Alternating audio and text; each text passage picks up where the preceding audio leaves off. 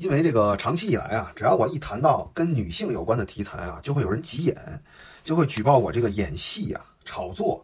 今天呢，我给大家直接把书的内容拍出来啊，呃，我按着书上的字念啊，省得你们说我演戏炒作啊。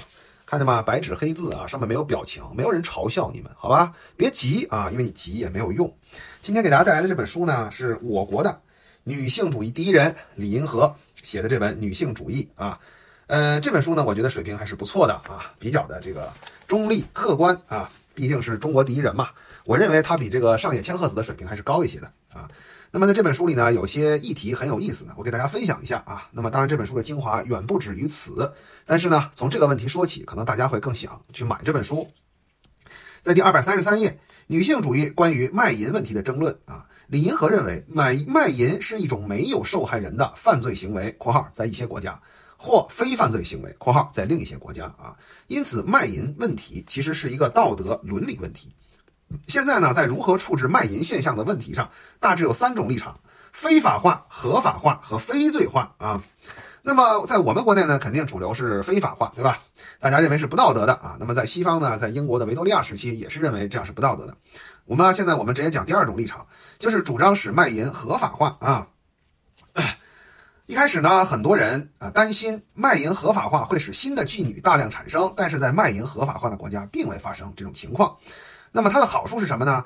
通过对妓女征税，可以使妓女和嫖客的利益安全得到保障，这在很大程度上能够使妓女摆脱剥削，不必完全依赖于老板，还能减轻治安的负担，使妓女较少受受到黑社会的侵扰，还能受到警方的保护啊。那么它类比呢，其实就是卖酒业啊，也是重税的。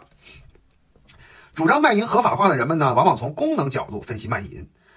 卖淫的社会功能是为广大男性军人、变态者和长相丑的人服务啊，这个我是不太认同啊。还有许多男性找妓女是为了逃避传统男性异性恋角色，这什么意思呢？很多人抨击这个卖淫呢，就说他是这个女性被压迫啊，说这是父权制啊，巴拉巴拉的。但是你看哈，李银河的文章中说。传统男性的异性恋角色呀，太过强调男性的能力、勇猛和统治地位，对吧？在性生活中占据主导啊。其实男人呢很累啊，在四分之一的嫖客是为了被动的躺在那里，让女人去做一切事。在北美所做的一项数千人的大规模调查表明，百分之四十八的嫖客向往被动的性。你看，男人其实当男人啊都当累了啊。而另一项类似调查的结果中，这个比例更高达百分之七十四。所以你要从谁压迫谁的决策来说，那还真不好说啊。对于卖淫现象，应该采取什么态度？在女性运动和女性主义的各个流派中，有着激烈的争论啊。最主要的困难在于，又要反对卖淫，又要保护妓女这一两难命题。女性运动不可能赞成卖淫，因为它使女性的身体商品化，但是呢，它也反映出女性地位的低下。另一方面呢，它也不能支持禁娼的。立法，因为它限制了女性掌握和处置自己身体的权利。于是，在卖淫这个问题上出现了第三种立场，即卖淫非罪化啊。这个呢，得益于1963年沃芬顿报告啊。英国呢，沃芬顿爵士受政府委托做了一个报告，最后得到了一个论点是什么？私人的不道德不应当成为刑事犯罪法制裁的对象。刑法不应承担对每个不道德行为的审理权，例如婚外性行为也是不道德行为。卖淫和其他婚外性关系只有程度上的不同，只惩罚卖淫行为是不公正的。因此，卖淫不应被从所有其他不道德行为中单独挑选出来，被置于刑法审理的范围之中。这是自由主义女性啊，女性主义有很多个流派。自由女性主义者认为。反卖淫法是违宪的，这是因为第一，反卖淫法是歧视女性的，它假定男性自然不会是娼妓，对吧？就什么意思呀？你为什么反对女性出卖身体呢？你这不就是暗示男性不会出卖身体吗？你这是对女性的鄙视，是吧？而且它不惩罚嫖客。其二，反卖淫法侵犯了人们控制自己身体的权利，女性是自己的主人，如何处置自己的身体，包括有代价的提供性便利，均与他人无关。但是自由主义女性主义又认为卖淫在道德上是堕落的，所以它以尽管应该非罪化，却不应该提倡。你看有点拧巴了，是吧？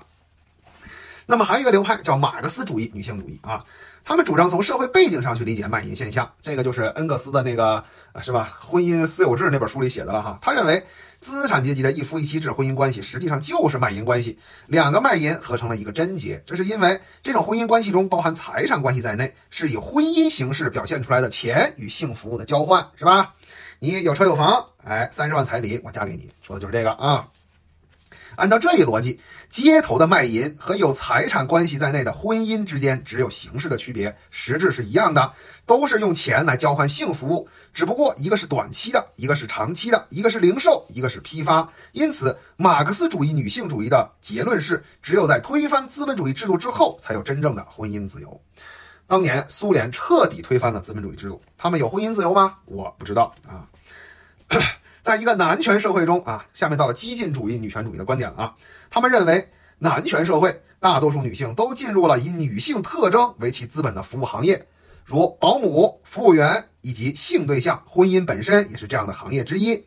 一切形式的男女交往互动都是卖淫形式的变种啊。那你记住了，面对激进主义女权的时候，你不和他们交往，你就是尊重他们了，对吧？你看这句话啊。无论是给男人做妻子、当秘书，还是做女友，都会起到维护男权统治的作用。激进女性主义区别于自由女性主义和马克思主义的主义女性主义的一点在于，他坚持认为娼妓只能是女人，男人和其他的有报酬劳动在内都不能算是娼妓啊。哎呀，上述三个女性主义流派对卖淫行为看法各异，但有一个共同点，那就是从女性的利益出发，三个流派都不认为卖淫是犯罪啊。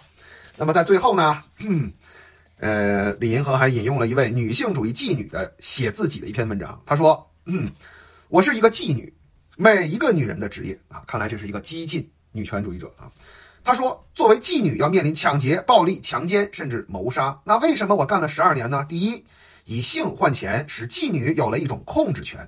这种感觉不仅是指控制这一交易行为本身，而且是指控制她自己的身体和生活。”妓女并没有贱卖自己，因此啊，男性的讨价还价啊，商量了一个价格，他对他没有其他感觉，只是性宣泄而已。因此，妓女不用发誓忠于任何人。你看，他认为这是一种福利啊。第二，认为妓女出卖了身体是错误的，他并没有把她带回家，把她转卖掉，或者把她扔进垃圾堆。妓女在行为前、行为中和行为后，全都掌握着自己身体的所有权。她只是出租了身体，而不是出卖。她是以协商好的价格提供性服务。相比之下，与男性谈恋爱的女性比卖淫更容易被强迫强奸，还没有报酬。妓女要了报酬，所以不是强奸。强奸不是性，是男性对女性的控制。第三，男性权力控制每个女人，以至于这位妓女认为。所有的女人都和她一样是妓女，在银行、在饭店工作的女性都和她一样是妓女。她出租身体做性服务，其他女人出租她们点钱和打扫房间的技能。办公室里的女人要用外貌取悦男人，还要被性骚扰。我现在不做妓女，如果在公司做职员，有一个公寓房，在上学，有三只猫，我仍然因为我认为我是妓女，因为我是妓女啊。这个很显然是一个激进主义、女权主义啊，女性主义。那么。在对卖淫的看法上，你是自由主义女性主义，还是马克思主义女性主义，还是激进主义女性主义呢？你自己给自己归个类吧。你要是都不是呢，那也欢迎你说说你是什么主义啊？大家如果对这本书有兴趣呢，可以买一本来看看啊。这个装帧不错啊，虽然粉粉的，但是质量很好啊。我有没有在这段视频中演戏、炒作、表演啊？自有公论啊。